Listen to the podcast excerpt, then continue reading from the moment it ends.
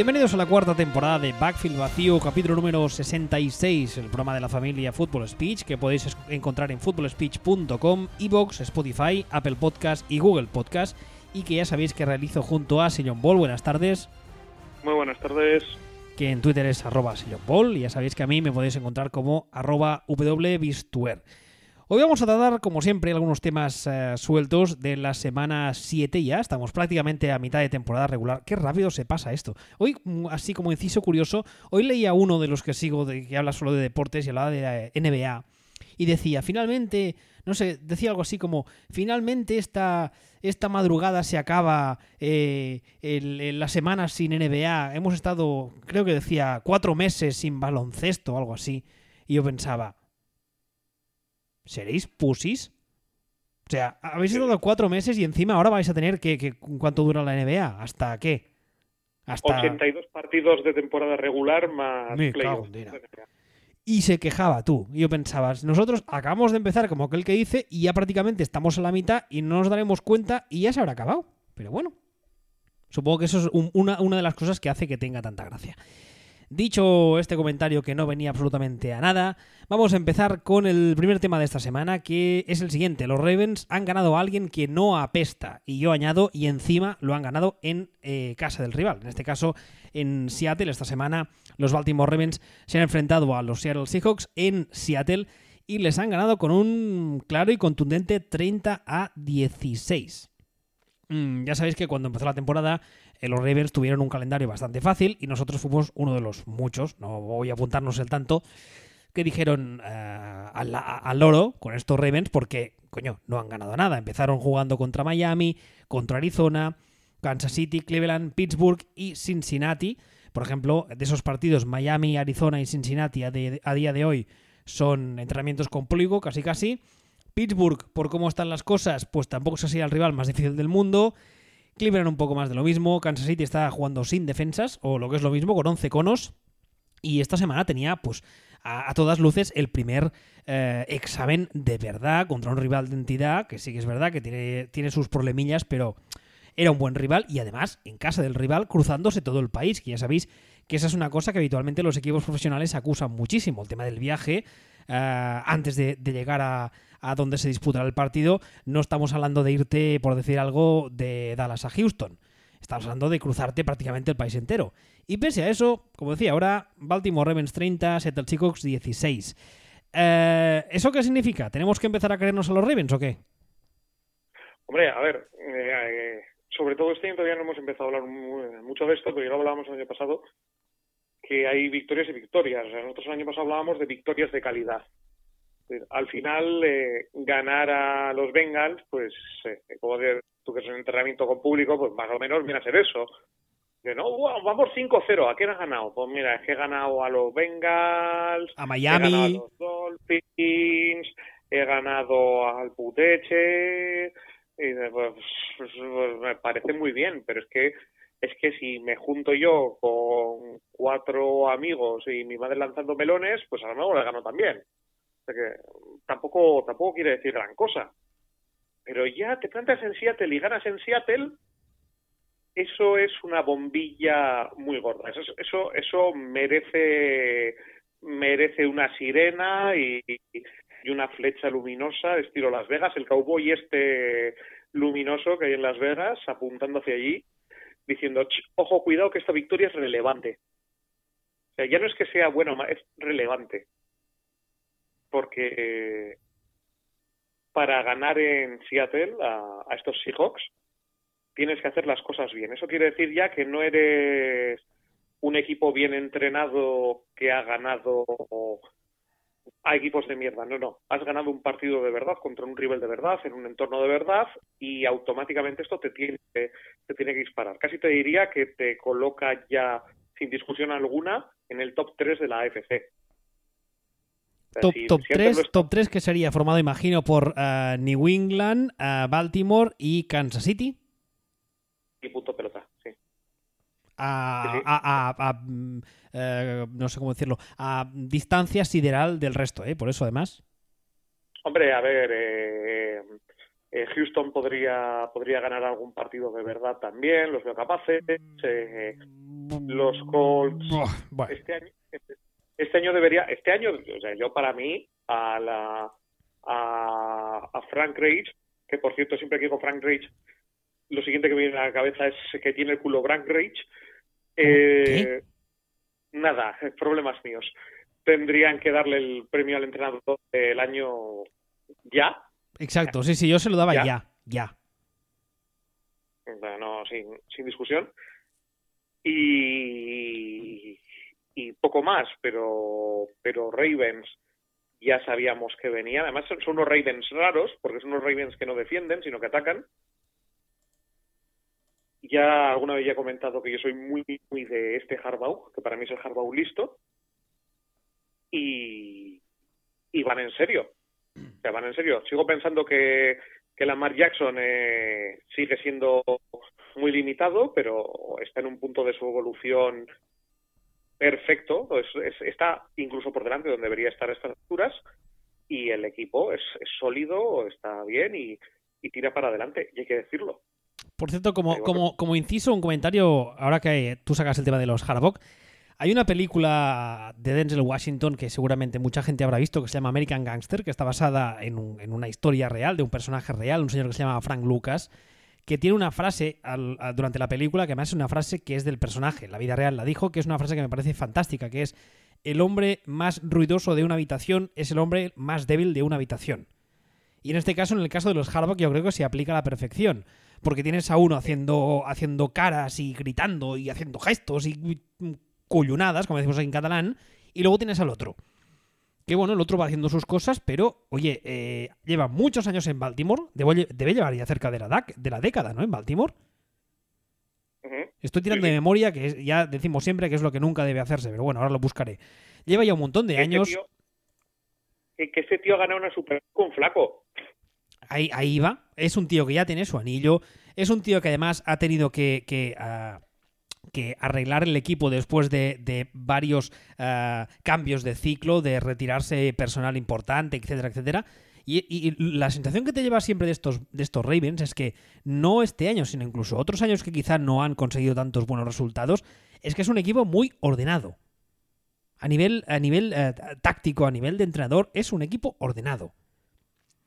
Que eso es muchas veces es una cosa que, eh, parece que no tenga la importancia que tiene en realidad y que la pasamos por alto, pero luego mm, cogiendo dentro de la misma división lo que tú decías antes, el puteche.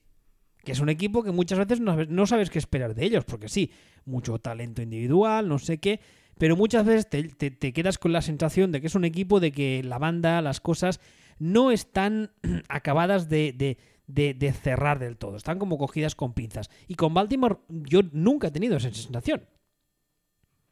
No, incluso, incluso en años como este que estaba contando, que este año tienen la defensa, la vigésimo cuarta de la liga, es como la cosa más anti-Baltimore de la historia. Y tienen el sexto ataque, o sea, es, es el, son los Ravens al revés, ¿no? Son, son los Ravens del Upside Down. Pero siempre transmiten seriedad. O sea, a mí me han transmitido muchas veces falta de talento. Ahora, pero incluso con falta de, ta- de talento, me transmitían dureza y seriedad. Pero Por- un equipo que cuando está formado por mantas, te que hacen 7-9. Por cierto, he, tirado de memoria y esta vez no me ha fallado mucho, porque a Harbaugh, que John Harbaugh, le nombraron head coach de Baltimore en 2008. O sea, ya ha pasado la década. Lleva 11 un poco más de 10 años, unos 11 años, lo cual, eh, además, debe convertirle a día de hoy en uno de los entrenadores eh, más longevos en el mismo sitio. Ya sabemos que la NFL no es precisamente una liga dada a la estabilidad.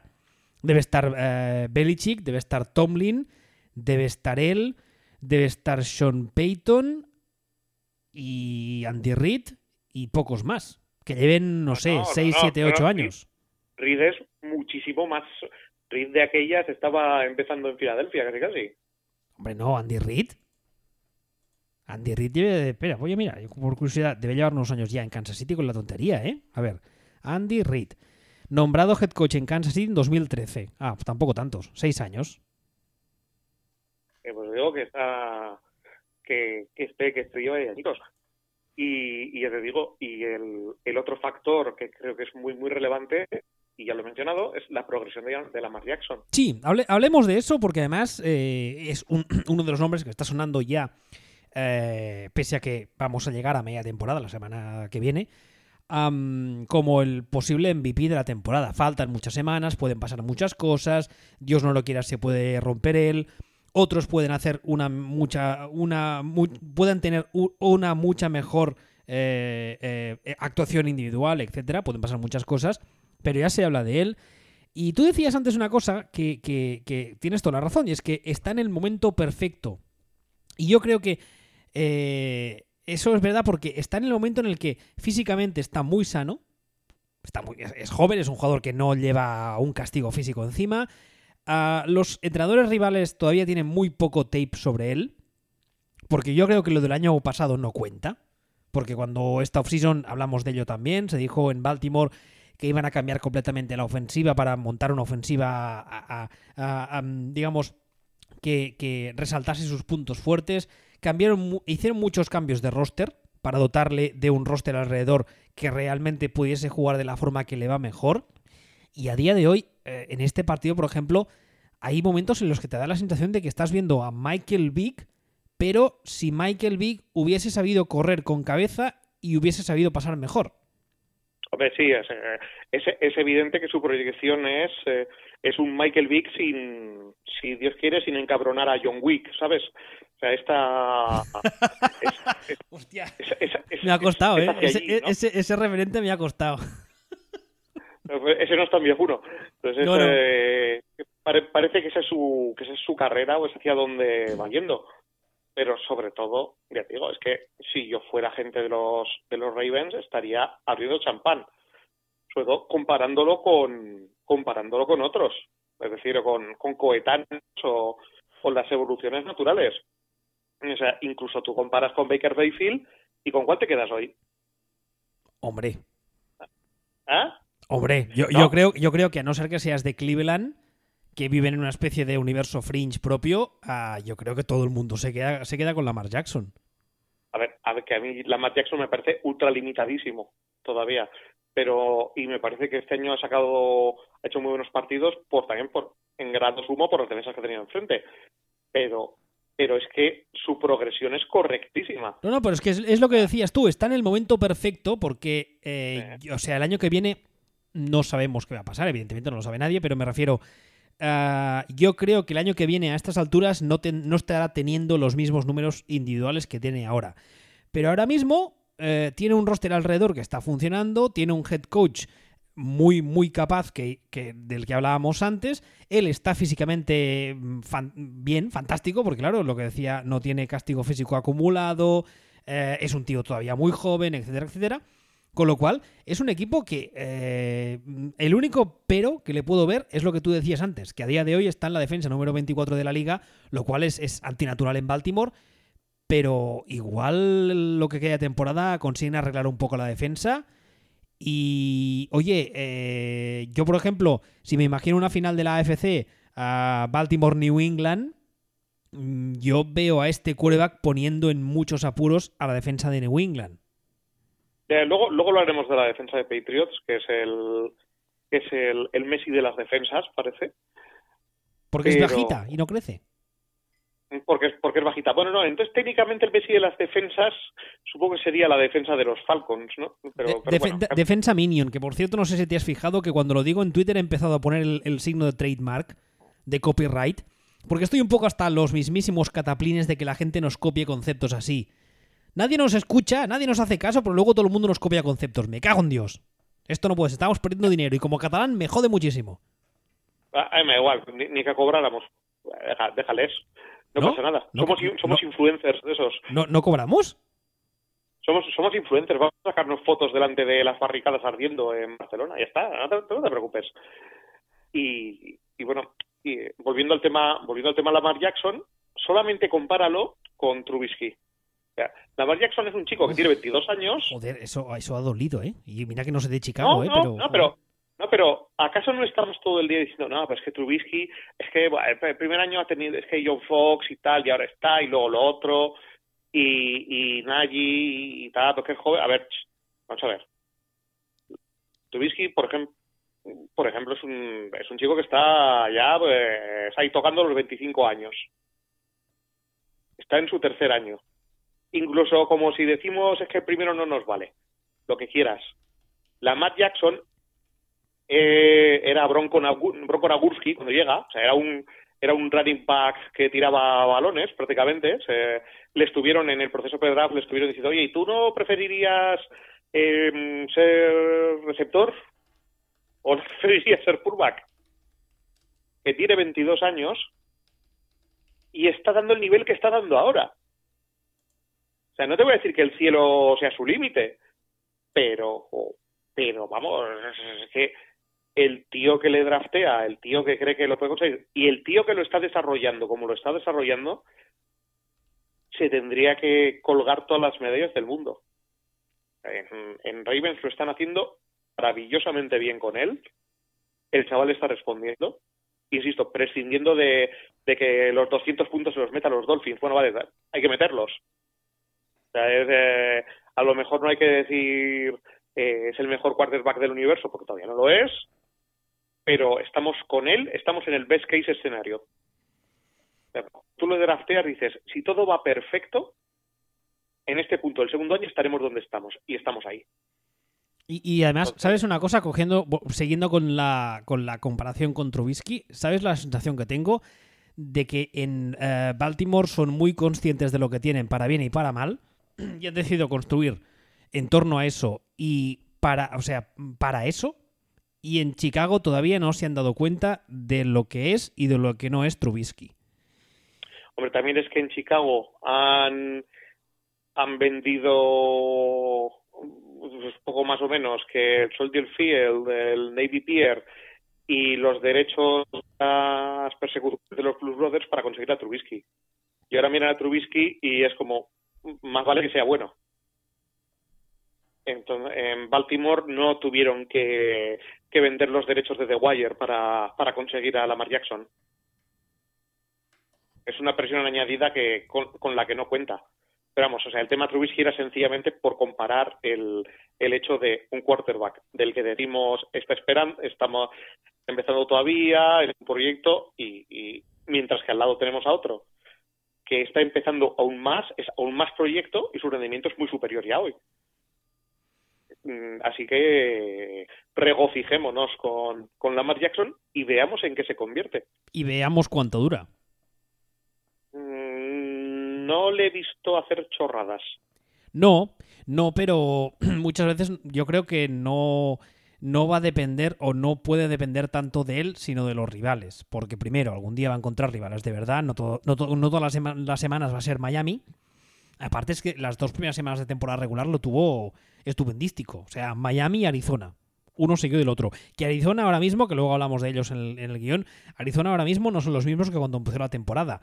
Pero la semana 2 todavía no estaban en plan qué somos, a dónde vamos y mm, a qué saben las nubes. Ah, pero, a ver, está el hecho de que, de que, de que uh, Lamar Jackson tiene que ir eh, creciendo como pasador. Y hemos visto durante estos años un montón de equipos NFL que no supieron hacerlo. No supieron eh, siguiendo, eh, no sé cómo, cómo explicarlo, siguiendo apretando a su quarterback para que éste siguiese creciendo. No sé si me estoy explicando porque ni yo me entiendo lo que quiero decir. Sí, yo por lo menos te estoy entendiendo. Claro, eh, habrá que ver, habrá que ver qué ocurre. O sea, hemos vivido a, un Robert Griffin, por ejemplo. Eh, eh, estamos viviendo un Cam Newton. También, o sea, estamos viendo hemos visto muchos quarterbacks a los que les han sacudido y los han reventado. Que también me gusta una cosa de Lamar Jackson, ¿eh? Y no es muy habitual en este tipo de quarterbacks, y es que corre con mucha cabeza. Eso, en eso, en eso es muy, es muy Russell Wilson eso. Sí, sí, sí, a eso me refería cuando he dicho que no le, ve, no le veo hacer gilipolleces. Me da la sensación de que corre protegiéndose, por decirlo de alguna forma, que corre, que le están enseñando a, pensar que primero es sobrevivir para, para la siguiente batalla y después es sacar yardas. Porque claro, coges, ahora que sacas el ejemplo de Cam Newton, ¿vale? Que físicamente no son el mismo tipo de jugador ni de coña, porque Cam Newton es como un tanque, pero Cam Newton cuando empezó su temporada, su carrera, era en plan, bueno, pues como puedo porque soy un 6'5, 250 libras y peso más que algunos linebackers, pues para adelante como los de Alicante, ¿sabes? Y era en plan buscar el contacto. O sea, te dabas cuenta que lo buscaba él. Y este no, este es una cosa que me gusta mucho porque en, ese aspecto, que nadie se flipe con lo que voy a decir ahora, en ese aspecto me recuerda a un Russell Wilson más atlético. O sea, corre con mucha cabeza y eso es muy bueno y más para, para poder seguir aprovechando esa faceta de su juego el máximo de años posible. Porque claro, va a llegar un día en el que el físico mm, va, a tener que bajar una marcha, no va a estar toda la vida siendo joven y, atlético, eso es, ley de vida, ¿no? Le pasó a Michael Vick y les ha pasado a todos y le pasará también a él. Pero si aprovecha... A ver, a Michael Vick le pasó otro pequeño detalle sin importancia. Sí, bueno, vale, el, año, año y medio que estuvo apartado de sanción en la cárcel, lo que tú quieras, pero además... Sí, ya, lo sé, ya sé, ya sabes, eh, matas un perro y te llamaron mataperros, ya lo sé, ya lo sé. no, pero a ver, coñas aparte, o sea, Michael Vick, incluso cuando salió de la cárcel, que creo que es más o menos el tiempo que le pilla Andy Reid en Filadelfia y el mismo Michael Vick, lo ha contado muchas veces, que es el momento en el que Andy Reid le coge un poco bajo su ala y le dice, mira, chavales, que esto va de esto, y Michael Vick dice, anda, coño. Y se da cuenta de que eh, esta liga hay que aprender a pasar, si no, no duras los dos telediarios. Llega un momento en el que empezamos a ver un declive claro en sus capacidades físicas, porque eso le va a pasar a todo el mundo. Pero si aprovecha Lamar Jackson el tiempo en el que sus capacidades físicas le hacen. Eh, le hacen. Em, no sé cómo decirlo. Me salen las palabras ya en inglés, en catalán, en castellano y no sé hablar. Le hacen sobresalir. O sea, le hacen. Eh, Ayúdame, anda. Em, ¿Cómo se podría traducir el concepto de sobresalir? No, no, no. No, sé, no sé ni si existe esa palabra en castellano. Eh, le hacen. No, entiendo qué cojones quieres decir. Eh, ni yo, así que imagina. Lo que estoy diciendo, o intentando decir al menos, es que si durante estos eh, dos, tres, cinco años en los que físicamente está espectacular y que esa capacidad física le hace. mierda, no me salen las palabras le hace estar por encima del resto a nivel físico, puede aprovechar esos años para seguir creciendo como pasador. ¿Destacar? ¿Te hace destacar? Destacar, destacar, destacar. Mierda, puta, destacar. Gracias. De verdad, eh, tengo un cacao mental en la cabeza. Eh, esto es la inmersión lingüística esa, me cago en dena. Ah, pues eso, eso decía. ¿Me he explicado lo que quería decir? Razonablemente. Menos mal, gracias, muy amable. Ah, ¿Algo más de Baltimore o quieres que pasemos a siguiente, al siguiente punto del guion, que además es un equipo del que hemos hablado hace nada, un poquito nada? Sí, pasamos al siguiente. A ver, el siguiente punto es eh, el siguiente. Cardinals son la sorpresa positiva del año, pero por su bien deberían perderlo todo hasta final de temporada. estoy de acuerdo en lo primero. Creo que ni yo ni mucha gente se esperaba que a día de hoy los Cardinals no fuesen un puto hazme reír y no lo están siendo, ni mucho menos. Van 3-3-1, lo cual, oye, pues no está nada mal. Podría, podrían ir mucho peor, teniendo en cuenta además que es un equipo en clara reconstrucción. Pero no acabo de entender esto que dices de que por su bien deberían perderlo todo a final de temporada. A ver, explícate. ¿Se van a meter Cardinals en playoff? No. Pues mejor que pierdan. Vale, adiós. Siguiente punto del guion. Quiero decir, eh, Cardinals ya han conseguido transmitir que son un proyecto serio. Eh, Krusty, Clinsbury, Reinhofer, Cretinus ya ha demostrado que es un entrenador NFL contra pronóstico. Ya parece serio, la cultura del equipo no, no da ganas de llorar como la de Dolphins. Eh. ¿Hablas de Ryan Gosling? ¿Mm? ¿Hablas de Ryan Gosling? Alias Cliff mm, Krusty? Por ejemplo, sí. Ya, ya han conseguido todo esto. Vale, llegados a este punto en el que sabemos que si pierden no van a perder credibilidad, es, les es mejor perder ahora mismo. Por una, por una cuestión de draft, por una cuestión de todo este tipo de cosas, por una cuestión de, de conseguir más talento, porque ahora mismo no están para competir para nada, ni remotamente. O sea, ahora mismo están para para perder transmitiendo que están haciendo las cosas bien. Bueno, pues están transmitiendo que han hecho que están haciendo las cosas bien. Ahora que sigan perdiendo, que pierdan más. Pero sobre todo es eh, la sensación de seriedad. O sea, es. Eh, porque a mí, a mí Kyler Murray, a, mí es que no me gusta, o sea, yo no, no me, no, no, no me lo creo. Mira, ¿ves? antes que hablábamos de Lamar Jackson y que una de las cosas que nos gusta a ambos es el hecho de que corre con mucha cabeza y que le ves en todo, en todo rato, estás viendo como está corriendo por el campo, pero está leyendo el campo. Con Kyler Murray, la sensación que tengo es que es en plan.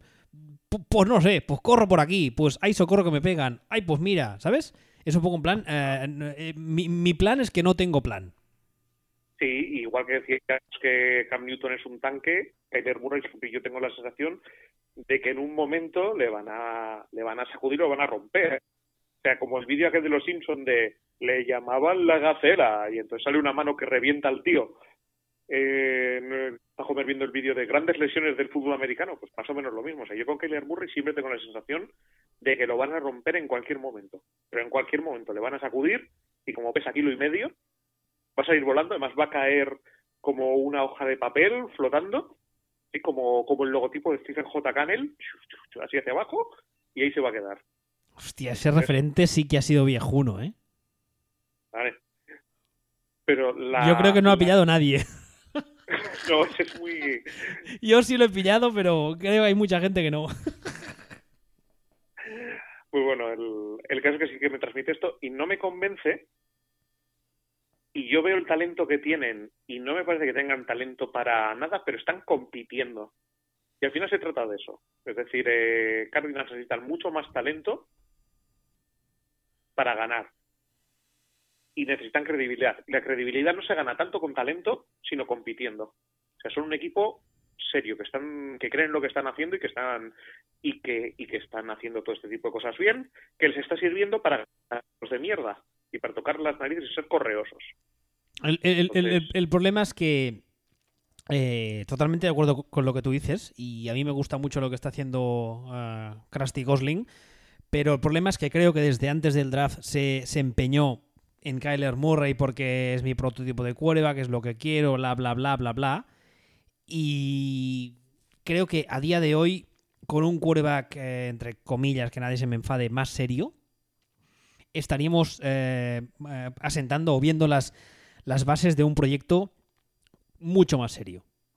Creo que, curiosamente, a día de hoy, lo que falla en ese proyecto, si, si me planteo el proyecto actual de los Cardinals a cinco años vista, lo que me falla a mí, el eslabón débil de ese proyecto, es el quarterback. A ver, yo me creería mucho más mm, este roster con George Rosen de quarterback y, un hermano Bosa eh, de pass rusher que podrían haber que podrían haber tenido. Por ejemplo, por ejemplo, sí. Que con Carlton Murray de quarterback. pero, sí que es un poco. no, ¿cómo se llamaba esa serie que hacían? Tú no la, seguramente la habías visto, yo también la pillé. Que era, que era Arnold, ¿era? Arnold o Webster. sí, Una, una de las dos, una de las dos, sí. Pues el, pues sí, es que, mm, pero, pero bueno, o sea, yo te digo, digo, para mí el problema de, el problema de los Cardinals es de falta de talento, de falta de nivel en sus jugadores. Parte de ello es que, pues sí, esto que hicieron en, en el draft a mí me parece una torda bastante importante. Y, pero es que eso no quita para, para que estén compitiendo, estén transmitiendo la cultura que tienen que transmitir. O sea, eh, y tienes a, Larry Fitzgerald de, en ese vestuario para terminar de, transmitir y de dar una vuelta y vender profesionalidad y, oye, o sea, es que están, en ese camino correcto. y, creo que hay que decirlo. Por cierto, lo de Larry Fitzgerald es una de las cosas que muchas veces hemos contado que la semana pasada lo hablábamos referente a, referido a, a Richard Sherman que es de esos tíos, en este caso no tienes que, no has tenido que ir a comprarle porque ya le tenías, pero el hecho de que cuando esta pretemporada sonaron eh, sirenas de que Larry Fitzgerald estaba pensando seriamente en el retiro y tal y cual, y al final parece ser que consiguieron convencerle de quedarse, yo creo que es eh, uno, de los, uno de los grandes aciertos de este staff y es posiblemente el primer paso hacia a que estemos donde estemos ahora mismo. Con este roster compitiendo, con este. con asentando las bases de este proyecto, etcétera. Porque es eso que decíamos justamente la semana pasada. Es ese jugador que aporta ese montón de cosas que valen todo el oro del mundo y que paradójicamente no puedes comprar o no puedes medir. Claro, es que, es que estamos hablando de un señor que si dentro de, si tú ahora me dices que dentro de 15 años vamos a estar hablando del senador por Arizona, Lawrence Fitzgerald, yo me lo creo. Hombre, te diré. ¿Sabes? O sea, ese es el, el, culmen de la profesionalidad, no, no ya de la calidad que, que ha tenido toda y más, pero que es que es, es un super pro, todos los respetos del mundo, y a ese vestuario le viene de cine, y a Krusty Disbury le ha venido de cine, y eso, y contra todo pronóstico, pues están como están, a necesitar más talento, pero pero ojo con ellos. Yo supongo que van a perder hasta con el apuntador ahora, porque es que, por lo que estoy diciendo, porque es que no, no tienen mimbres. Deja que voy, a, voy a echar un ojo a la gente que le queda a, aquí al equipo de Krusty. Vamos a echarle un ojo al calendario que les queda. A ver, vamos a ver. Estamos en la semana, hemos jugado la semana 7. Han, uh, han ganado Atlanta. Ay, perdón, han ganado a los, a los Giants 27-21. Que por cierto, ya yo eh, había apostado por los Giants en la quiniela. Es la última vez que apuesto por ellos. Panda de cabrones. Bueno, en fin. Uh, les queda eh, Nueva Orleans en Saints, les queda San Francisco, Tampa Bay en Tampa Bay, San Francisco en San Francisco, les queda LA, aquí no especifica si Rams o Chargers, espérate, lo miro, les queda los Rams, uh, les queda Pittsburgh, les queda Cleveland, les queda Seattle y Rams otra vez. Hombre, mmm, New Orleans deberían perder. Pero deberían perderlos todos. A ver, es que les no, interesa perderlos todos. no, pero no, no hablo, o sea, ahora no hablo de lo que les interesa, sino de los de lo que podría pasar. Por ejemplo, el, Ya, parti- pero- el partido de Tampa Bay podrían ganarlo. Uh, Que no, no estoy diciendo que les interese. Estoy diciendo que a día de hoy tú, tú no ves posible un, un escenario donde estos Cardinals le ganan a Tampa Bay. Yo veo posible el escenario. Creo que es favorito Tampa Bay, pero veo posible que, que Cardinals ganen. Pero es que. Pero es que del resto, no del, re- resto que les queda no les veo favoritos en ninguno. O sea, no veo ninguno en la posibilidad, como sí veo en el partido de Tampa Bay, de decir, me dicen que Cardinals les va a ganar a los Saints. Y yo digo, pues puede. Hombre, no. No, pero es que por- a eso me refiero. O sea, por eso, por eso lo sacaba. o sea, porque no nos olvidemos de dónde estamos, de qué punto de la temporada, qué es lo que viene. Porque cuando a final de año resulte que, que terminen 3-12-1, que no que nadie diga, no, es qué mal esto. No, no, de eso nada. Han competido donde tenían que competir, han incluso ganado incluso algún partido que, que no tenían por qué haber ganado. eh, el camino es el correcto y están haciendo las cosas que tenían que hacer. Y para rematar, van a escoger en el número, pongamos, 4 del draft, eh, algún bicharraco.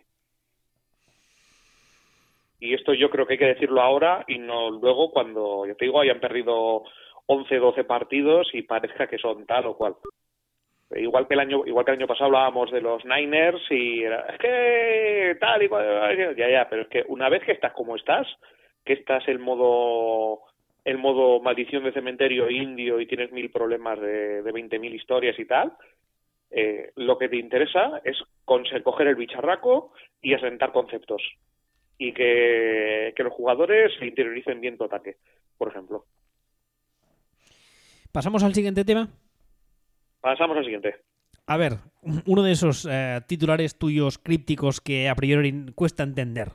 ¿Nos creemos a los Bills? Spoiler, dos puntos. No. Eh, Es que no tiene mucho misterio. A ¿Tú ver, recuerdas algún equipo menos creíble que los Bills con un récord como el que tienen los Bills ahora? es que la gracia está en que creo que lo conté la semana pasada o, la, o hace dos, que durante muchos años, cuando hacíamos el podcast en Full Speech los cuatro, eh, los Bills empezaron la temporada como un tiro. Y eso Siempre, pasó, pasó como tres o cuatro años seguidos. Que empezaron la temporada pues 5-1, ah, 4-2, cosas así, y de repente se olvidaban de jugar y volvían a ser el mismo equipo patético de siempre. Pero bueno. A ver, esta a ver. semana... eh, dime, dime. No, que te iba a decir que es que este año los Bills que se van a meter en playoffs. O sea, tú solo por calendario tú lo miras y es que se van a meter en playoffs sin querer. Sin querer. O sea, es, es- es impresionante, es que es impresionante, pero absolutamente impresionante. O sea, está jugando contra los Washington Capitals, el equipo que jugaba contra los Globetrotters. Están jugando los de NBA, los que les habían quitado en Space Jam la forma, las ganas de jugar. Jugando contra el equipo de Pasito Franco. O sea, está, está jugando equipos. Espérate, estate quieto, muévete un poco, que te estamos perdiendo. Muévete, da vueltas. Pino Eh, Puente. ¿Qué pasa? Ya está, vale, era cosa del cierzo. A ver, eh, los Bills esta semana han ganado 31 a 21 a los Dolphins, que como decíamos antes, ganarle a los Dolphins a de hoy mucho, mu- mucho, mucho mérito no tiene. Eh, ahora mismo les queda Filadelfia, que bueno, les queda Washington, que están en modo cachondo total. Les queda Cleveland, les vuelve a quedar Miami, les queda Denver, que otros qué tal, les queda Dallas, Baltimore, Pittsburgh, New England y los Jets. Hombre, yo de estos partidos, a ver, deja que he hecho un cálculo rápido. Eh, victoria, derrota, 1-1. Contra Cleveland les veo palmando, 1-2. Miami ganando, 2-2. Denver ganando, 3-2. Dallas perdiendo, 3-3. Baltimore perdiendo, 3-4. Pittsburgh perdiendo, 3-5. New England perdiendo, 3-6. Y los Jets, eh, vamos a decir, perdiendo, 3-6. Porque Es- van a perder con los Jets. En el último partido y jugándote el playoff. Bueno, vale, pues no. Pues vamos a decir 4-5. 4-5 más el 5-1 de ahora son eh, 9... ¿9 qué? 9-6. 9-7. 9-7. Eso, 9-7. 9-7. 9-7 sin ganar a nadie. Pero sin ganar absolutamente a nadie. Pues sí, sí, con la tontería es verdad, ¿eh? Esto, esto es un, es un, ya te digo, es que es 9-7 jugando contra tú y yo saliendo ahí, poniéndonos un, unos pads y un par de cascos y diciendo, venga, y jugamos nosotros dos solos. Y comiendo mu- la- muchos, la- muchos huevos duros en el vestuario antes del partido para vomitarlos luego.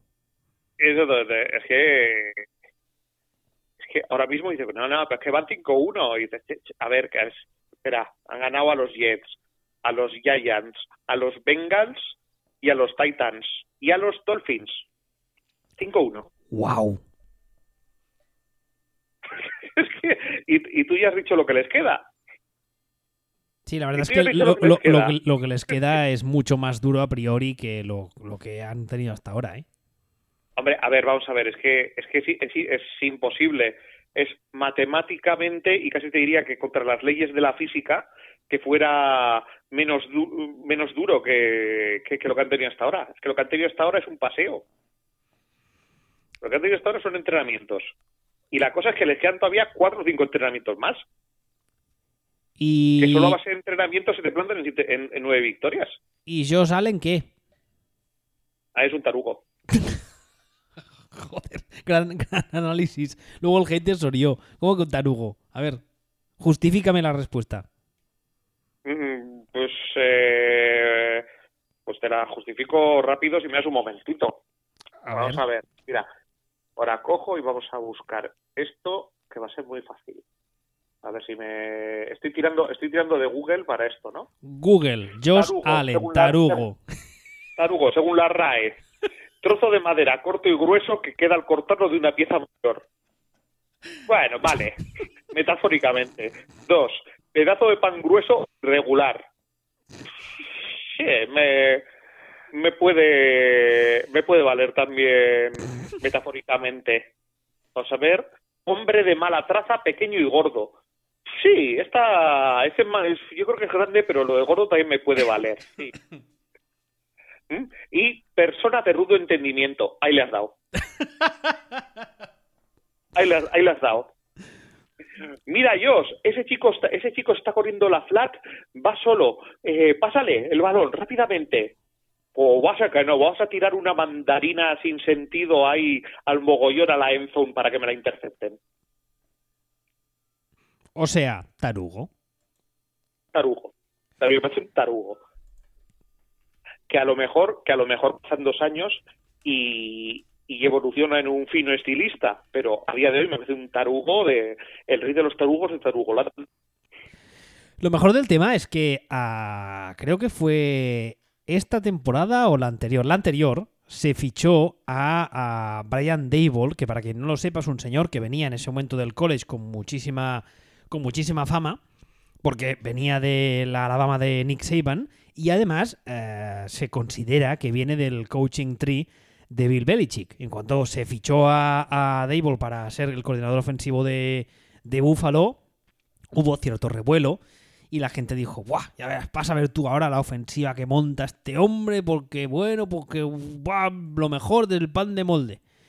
Y le han dado a Josh Allen. Entonces, claro, es como si, haciendo una comparación un poco brusca, es como si tú eh, fichas o contratas a, a mm, yo qué sé, a Ferran ¿vale? Para que te haga una de esas comidas que hace el raras de cuatro estrellas Michelin y eh, le llevas a comprar la comida a un badulaque y le das para comprar la comida 10 euros. Y le dices, toma, Ferran, con 10 euros me tienes que verificar cosas y hacer esas cosas raras que haces tú. Entonces eh, te insultaría, es posiblemente que posiblemente no le entendieses, porque lo de la adicción no es una de sus cualidades más, eh, más trabajadas, pero aparte de eso, es que claro, a mí que me traigas a Brian Dable con una super fama, coaching tree de Bill Belichick y viniendo de Alabama, de ganarlo todo con Saban, y que luego le des a Tarugo Allen, hombre. Claro, pues sí, es que es un poco eso. Es que ahora mismo la sensación que tengo yo es que tú pones a Sanahan Jr. a, entrenar a Josh Allen y Josh Allen te va a contestar Hulk aplasta y va a lanzar y va a seguir haciendo sus cosas. O sea, que, que no le da, que no le da. Pero bueno, oye, tampoco sería la primera vez que me equivoco. A día de hoy, a día de hoy mal, pero oye, 5-1. Sí, sí. ¿Que la Sí, 5-1. Insisto, se van a meter en playoff. Es que, a ver, también hay que tener en cuenta, la AFC te va, se te va a meter en playoff a uno casi casi con 6-10. Pues ya hemos dicho que la AFC son Patriots, eh, Kansas City, mm, Ravens, Texans, Colts y los Bills. Es que casi te diría que sí está, el pesco vendido. Algo más de, los, algo más de los Bills o Creo que con la, con la fanbase de los Bills no habíamos interaccionado mucho y es posible que a partir de esta semana pues también nos odien, pero bueno, mira. A ver, pero que no es que nos odien. Eh, a ver, yo, a ver, yo lo entiendo. yo lo entiendo. Cuando, cuando llevas toda la vida que no pillas, eh, eh, hay un día que te guiña el ojo, la más fea del pueblo, y te parece la hostia. Yo, lo, yo, yo soy vasco, yo, yo entiendo determinados conceptos.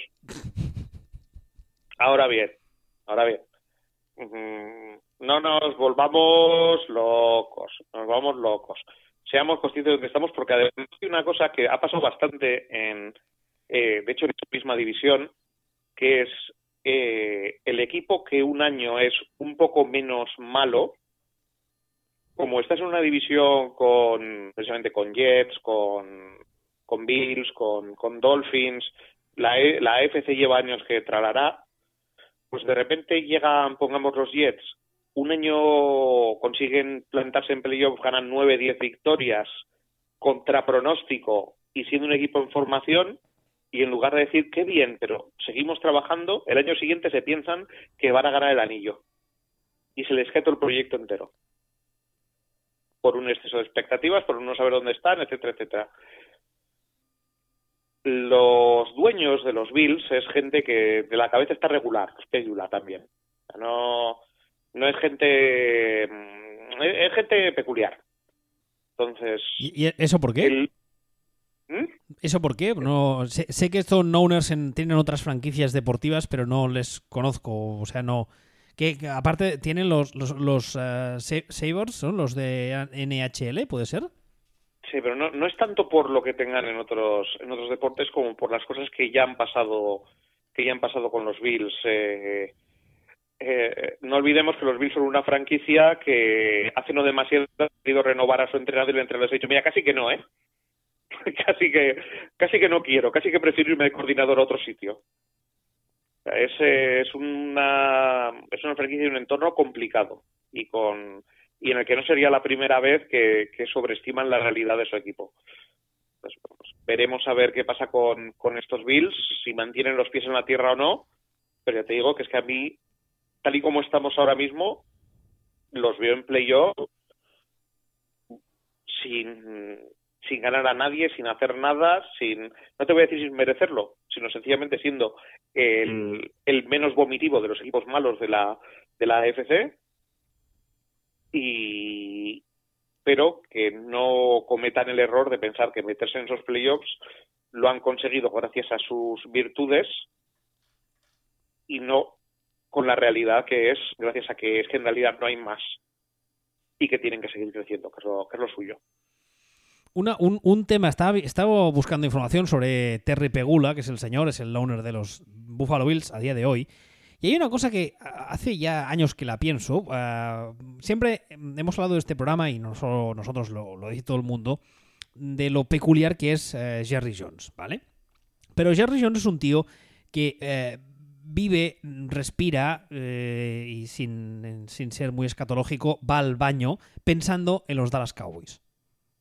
O sea, evidentemente tiene un montón de otros negocios, pero él lo ha dicho muchas veces que sus otros negocios son lo que le sirven para tener dinero y para financiar a los Cowboys y eh, eh, su, su, vida son los Dallas Cowboys, ¿vale? Tenemos otros owners de otros equipos que también es el mismo caso. O sea, son owners de un equipo profesional NFL en, eh, en el que dedican toda su energía y todo su tiempo, ¿vale? Muy bien. Eh, este señor, estoy viendo ahora, que tiene 1, 2, 3, 4, 5 equipos profesionales de mayor o, menor envergadura, además de los Bills. Uno de ellos es un equipo de primer nivel, los, los Buffalo Sabres de la NHL. No, no, estamos hablando de. Tú miras el resto de equipos y son equipos de ligas menores, tienen un par de equipos de lacrosse, tiene otro de hockey, etcétera, etcétera. Eh, ¿Cómo ese señor va a ser capaz de entender lo que necesita su equipo y de estar pendiente de lo que necesita su equipo y darle lo mejor a su equipo, si además de sus empresas, que por lo que veo tiene varias, uh, y también participa de forma filantrópica con el equipo de hockey de Penn State, si además de eso tiene, lo que decía ahora, cinco otros equipos profesionales o semiprofesionales de los que encargarse. Es un, es un, es un debate quizá que, que, suelto y que la gente opine o lo que el, medite sobre ello lo que le parezca, pero a ver, no sé, sin llegar al extremo intervencionista de Jerry Jones, que sería ya el, o sea, si, si, viéramos un gráfico, sería el, el, la, cúspide del gráfico, y, viendo al otro extremo, que sería, no sé, un tío que pasa de todo, que podría ser igual Terry Gula, ¿no podríamos encontrar un punto medio, quizá? Bueno, no, creo tampoco que, que el amigo Pegula pase todo realmente. O sea, no. No, no, no pero yo, yo, yo, no estoy diciendo que los Bills no le importen, ¿eh?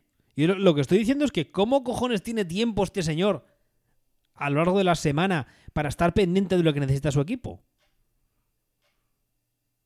Bueno, a ver, a ver. No sé. Me, me, bueno, es una cosa que me pregunto. Igual es una pregunta estúpida que nadie se había hecho nunca antes, lo cual pues, podría ser, pero no sé. En fin, da igual. Bueno. ¿Tú, ¿Tú, te acuerdas de lo que he comentado, lo de Anthony Lynn? Es que cuando, que cuando despidieron a Rex Ryan. Sí, sí, es estuvo, verdad, es verdad. Estuvo Anthony Lynn de. De interino. De head, coach, de head coach interino y le dijeron, oye, ¿te quedas? Y dijo Anthony, mira, que, que, que casi que hace buen tiempo eh, mira, uy, que me estás llamando por ahí, espera, espera un momento, espera un momento.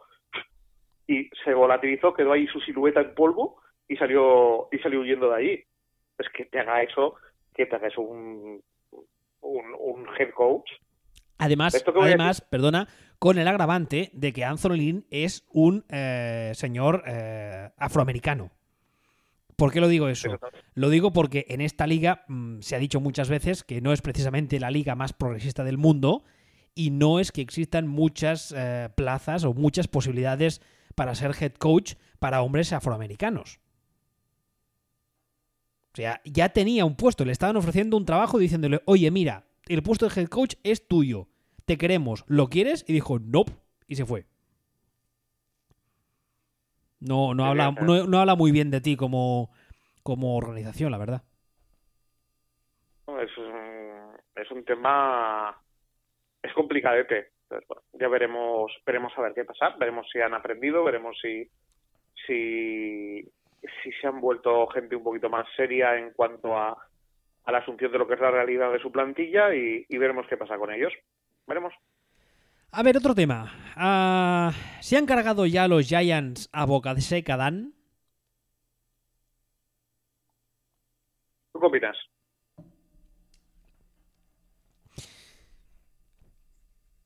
Yo creo. Ah, yo creo que tenían muchas ganas de encontrar la excusa para hacer el cambio. Yo creo que en general el entorno, el staff, la prensa de, que siga los Giants ah, eran como un niño con juguete nuevo. Querían estrenarlo ya, ya, ya, ya, ya. Porque lo tengo y soy tengo tres años mentales y tengo que estrenarlo porque si no me da un patatús. Yo creo que no fueron conscientes de que, como he dicho muchas veces los últimos dos años, el problema de estos Giants o al menos el problema principal no era Eli. Quizá era uno de los problemas, pero no por su culpa, sino porque el entorno o lo que tenía el alrededor estaba como estaba. Yo creo que la naturaleza de los medios de Nueva York no la puede hacer, eh, no la puede eh, contener ni la puede hacer cambiar nadie de los Giants por mucha buena voluntad que pongan. Y yo creo que eh, o Daniel Jones demuestra una fortaleza mental como la que ha tenido Eli todos estos años, o yo creo que igual se lo ha cargado, sí. Es la sensación que me da a mí. A ver, que ha jugado cinco partidos, pero es que tenemos tenemos ya en las ruedas de prensa a la prensa de Nueva York que preguntó en el surmo a ver si van a cambiar de quarterback. Y cuando se hacen, cuando un medio te hace esa pregunta, la respuesta si tú realmente estás creyendo en este chaval y es tu proyecto de futuro, etcétera, etcétera, la respuesta no es eh, enrollarte, no es eh, dar eh, respuestas, em, no sé cómo decirlo, diplomáticas, no es dar explicaciones, es hacer lo que hace Belichick. O le miras con, desdén o simplemente le dices siguiente pregunta o sudas del periodista. A ver, vamos a ver, vamos a ver, ¿eh? Que, hacer lo que hace Belichick a ese tipo de preguntas cuando tu quarterback es Brady es sí, hombre, un sí. más fácil. Sí, evidentemente. Pero es que el momento en el que, eh, como tú decías ahora, tras cinco semanas, estás en un claro momento de reconstrucción de la franquicia, tienes a un tío que ha suplido al que ha sido una leyenda del equipo los últimos eh, casi 15 años, y te hacen esa pregunta, o sea, una cosa es que te la hagan dentro de, por decir algo, dentro de dos temporadas y Daniel Jones ha estado apestando y ha lanzado no sé cuántas intercepciones. Y ahí mm, sientes que tienes la necesidad de explicarte. Pero a estas alturas, a estas alturas es un next question. O, ni eso, es ignorar completamente. Porque digas, digas lo que digas, como dicen los abogados, va a ser usado en tu contra. Si, dices A, porque dices A. Si no dices B, porque no dices B. Si lo dices como lo dices, porque lo dices como lo dices. O sea... fíjate, que el rendimiento de Daniel Jones ha sido el peor posible en cuanto a su evolución. Daniel Jones sale el primer partido, juega un partido estupendo, muy estupendo, contra, contra Tampa Bay. Y desde entonces, el segundo partido es flojo o normalito, y los tres siguientes son mierda, pero mierda. O sea, esa mierda de dinosaurio en la que se ponían a escarbar en Parque Jurásico gigantesca, esa mierda han sido los tres últimos partidos de Daniel Jones. Es casi, casi, casi, casi. Si hubiera empezado en la mediocridad y hubiera seguido en la mediocridad un poquito mejor, estaríamos diciendo, y no solo nosotros, la prensa de Nueva York estaría diciendo, bueno, el chaval está empezando, hay que darle tiempo, es un proyecto y tal, pero como nos vendieron que era que era el nuevo Manning, y no hablo de Eli, sino que hablo de Peyton, o sea, no ¿tú te acuerdas después del primer partido que nos estaban diciendo que era Steve Young? ¿Qué móvil es este? ¿Qué bien juega ahora? No como el otro, que es un que es un Robocop y no se puede ni mover Eli y tanto, y tanto que me acuerdo. Y tanto que me acuerdo. Y además, eh, esta conversación la tuvimos cuando llevaba, creo recordar que llevaba ah, dos semanas y, tú me dijiste, está jugando muy bien. Y yo te dije, está jugando bien. Está jugando, bueno, vale, aceptable. Para adelante, sigamos, sigan, sigan. está, jugando muy bien, pero es lo que decimos, es lo que hemos comentado muchas veces. O sea, tú sales el primer partido, tienen cero cinta de vídeos sobre ti y, y aparte hay que ver contra quién juegas. Tú sales el segundo partido y también lo mismo, a ver, a ver contra quién está jugando y, a ver lo que ya te tienen fichado. Cuando ya has jugado, ya llevas jugando un mes, ya ya sabes, ya sabes de qué va el tema. Ya te tienen ya te tienen calado. Y pasa y pasa lo que pasa, que en este caso pues que le que le están reventando, claro, se pone a jugar ya contra contra equipos un poquitín tal, ya saben de qué pie cojea y le y, y, y se le están viendo todas las costuras. Pero vamos a ver, que es un chico que durante el draft, cuando lo seleccionaron en esa posición, nos llevamos todas las manos a la cabeza. Y, y no solo eso, sino que cuando le seleccionaron en el draft ya dijimos que era un tío al que la, la, la, la opción de estar sentado detrás de Eli Manning le venía muy bien. Pero cuando en pretemporada empezaron a sonar rumores en plan, ¡Oh, qué bien está lanzando en el training camp! ¡Oh, qué bien está lanzando un pantalón corto! ¡Uy, mira, qué pases más majo está echando! Y yo ya avisé. Esta película ya la he visto, ya sé de qué va esto. Y patabam. ¿Cuándo, Claro. ¿cuándo fue el titular? ¿Semana 2 fue? ¿eh? Claro. Bueno. Es que, es que, eh, por eso te estoy diciendo que encima, haces un primer partido bueno, muy bueno, o sea, ¿qué coño? Muy bueno, las expectativas y la narrativa se ponen por las nubes y entonces, claro, la hostia posterior es sideral. Ya, ya no es un mini fracaso, un tal, un cual, es, has engordado las expectativas de una forma, además es Nueva York, con todos los focos, con todos los medios, con todo el bombo y platillo. Y al de tres, y al de tres partidos después estás, juegas tres partidos malos que son completamente normales en un rookie y más en un rookie que estaba todavía a, a media cocción y, y el rejostio está siendo tan, tan, tan, tan, tan descomunal que, que lo mismo, que lo mismo lo han roto. Es que perfectamente pueden haberlo roto. Que pueden, pueden estar haciendo un Josh Rosen sin querer. Eh, a ver que habrá que ver que cómo evoluciona esto, pero la gestión, eh, ya lo dijimos cuando lo pusieron, eh, pero, fue, ¿pero dónde vas? ¿Pero para qué lo pones ahora? Y no, y no, no Pero- solo eso, no solo eso que también, sino que está el hecho de que las últimas semanas eh, el run run de que Pat Shurmur se puede ir a la calle cuando termine la temporada es bastante insistente, con lo cual, ah, primero, falta ver, eh, o sea, primero está el hecho de que eh, la ofensiva empieza desde cero, con lo- los agravantes que tiene eso, y en segundo lugar, falta ver a quién te traes. Porque claro, como hagan la patochada de traerse a un head coach de perfil defensivo, a Daniel Jones ya lo acabas de matar del todo, ¿eh? A ver, que no, que no es eso. Que eh, tú imagina, imagina un suponer, ahora mismo están 2-5. Lo- ya- imagínate que el año que viene escogen número 3. Con un, con un entrenador nuevo y de perfil ofensivo. Y entra y lo primero que dice es... Hace, hace un crusty. Me, me apetece el Tua ese. Ah, hace un crusty. ¿Y, ¿Y qué? O sea, es que es una... Es que la, la liada puede ser descomunal. Hay un vídeo.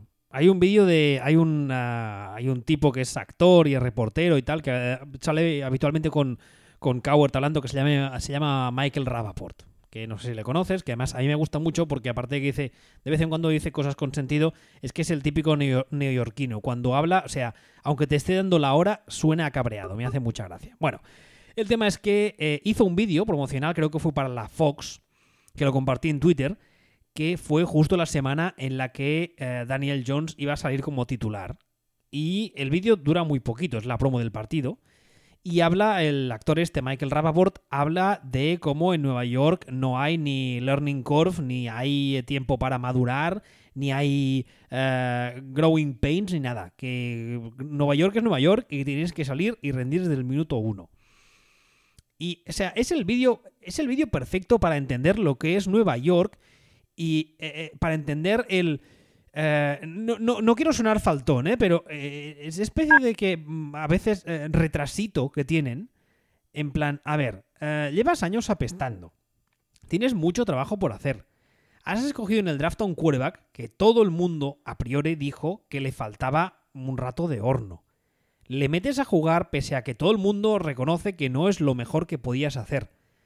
¿Me estás diciendo que desde el minuto, no uno, desde el minuto menos uno, antes de que salga a jugar, ya me estás diciendo que, oye chaval, eh, tienes que rendir, ¿eh? Porque es Nueva York y aquí nos gustan las cosas mm, gónicas y que ganan.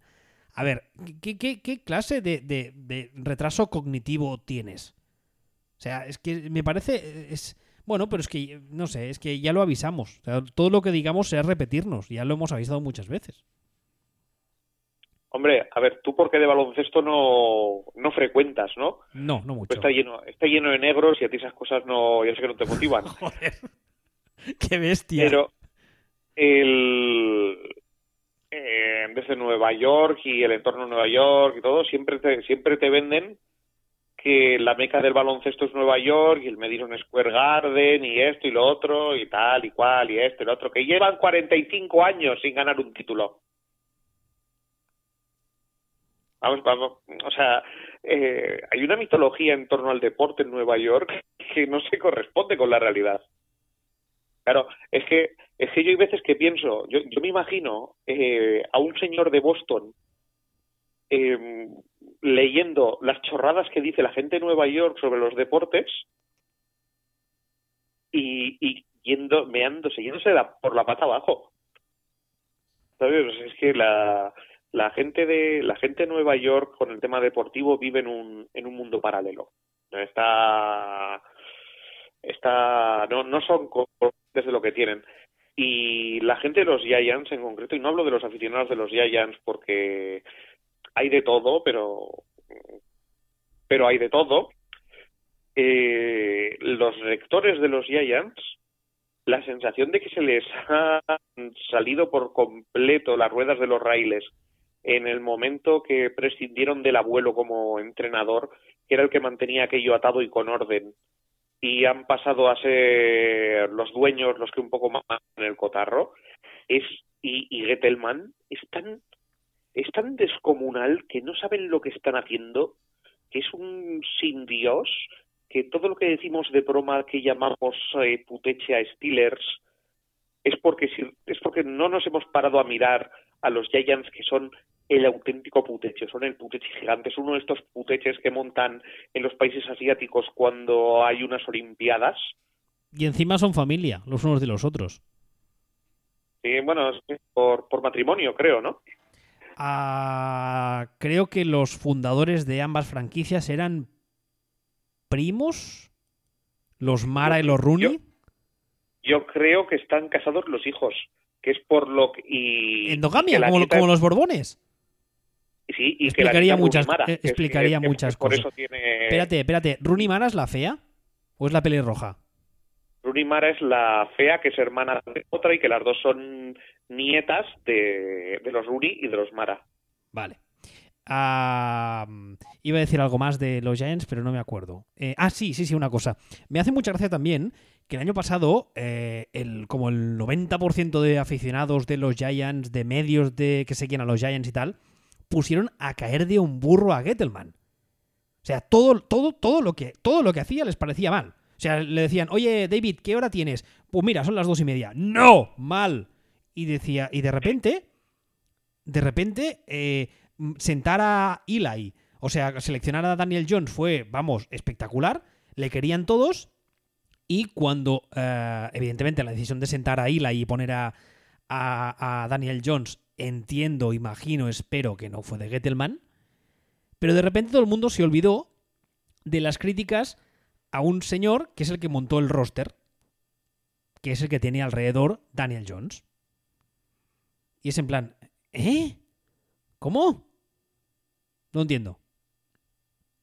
No, o sea, es que, es que yo no, no, no, hay, no hay por dónde cogerlo. O sea, tú lo ves desde fuera, te das cuenta que Gettelman es la mayor catástrofe desde que, no sé, desde que mm, Coppola dijo, vamos a, vamos, me apetece ir a rodar a, la, a Vietnam, que seguro que es un sitio súper agradable para rodar una película y todo nos va bien de salud y tal. Bueno, qué cojones, ni eso.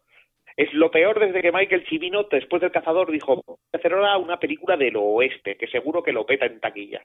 Es, o sea, es, es lo puto peor de lo peor, de lo peor, de lo peor, de lo peor. Selecciona a Daniel Jones, que es una selección horrenda, aunque luego salga bien. Es una selección horrenda, es un, es un overreach acojonante. Y ahora de repente le están como medio tratando bien y tal. Y de repente dices, ¿pero qué, qué me estáis contando? Os merecéis lo que os pase. Os merecéis que los Jets lo hagan mejor que vosotros. Que luego, llegan- luego llegan los Jets y contratan a Julio Alberto, ¿no? Y dices, madre mía, Nueva York, hay que verla. Pero, Julio Alberto. Es que, Ese referente lo he pillado hasta yo.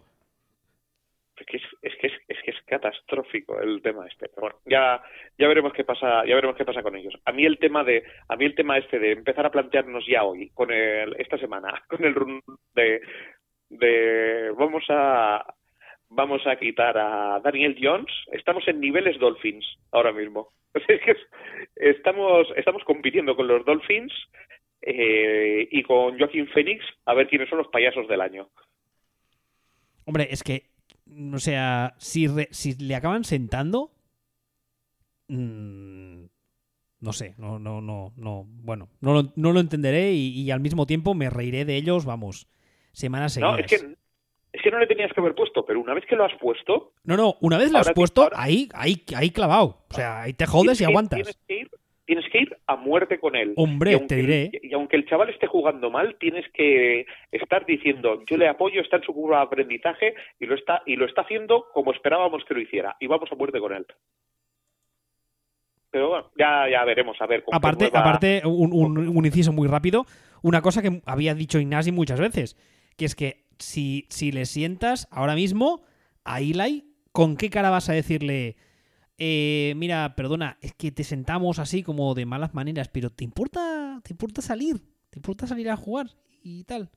O sea, ¿con qué cara vas a ese señor a decirle, ese señor que tiene ya pie y medio? No. O sea, está, está, está sentado directamente en la zona de retirados. Está, está en la cola del paro esperando que le den, que, que el, numerito ese eh, dé su ticket y le atiendan para sellar los papeles. ¿Con qué cara vas a decirle nada?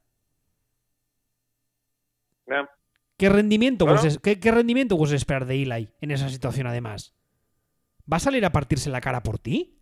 Después de que has sido una de las leyendas de la franquicia y le has tratado como le has tratado? No sé, bueno. No son, no son precisamente a día de hoy uno de mis equipos favoritos los Giants por motivos X que todos conocemos, pero creo que es que además es que me están dando motivos para reírme de ellos, lo están haciendo fatal. Pero bueno, oye, ellos sabrán, ¿eh? Como saben tanto, pues, pues para adelante. Y como se suele decir, disfruten lo votado. Que no, porque no lo han votado, pero ya me entiendes. Sí. Oye, eh, querías hablar de la defensa de New England. ¿Quieres hacerlo hoy o quieres dejarlo para la semana que viene? No sé contra quién juega New England la semana que viene. Espérate, te lo voy a mirar. Nada, sí es, es, es irrelevante. Eh, sí, solo quería comentar una cosa, que es algo que ya he comentado por Twitter, pero recordar un dato. Y esto no es una crítica a la defensa de Patriots, ni mucho menos. Es decir, y el dato ¡Oh, es, oh, hostia! Perdón. Esta semana juegan contra los Browns en casa. Patriots han jugado hasta ahora con los ataques número 32, 31, 30, 27, 25 y 22 de la liga. ¿Vale? Y evidentemente solo puedes aplastar a los ataques contra los que juegas. No, pero es que son el ataque número 32 porque les hemos secado nosotros. No, son el ataque número 32 porque les ha secado todo el mundo, no solo vosotros. Cuidado. Es decir, con esto lo que quiero decir es que eh, no es que el ataque, la defensa de Patriots sea mala, o sea, har- haría falta ser un imbécil para decir esto, sino que en realidad no sabemos cómo de buena es o hasta qué punto es buena. Que no han tenido delante ningún rival. Y lo que les queda de temporada, tampoco veo en el calendario ningún, ningún ah, enfrentamiento que digas, buf, sí, los Chiefs sí, si Mahomes ha vuelto y está a tope.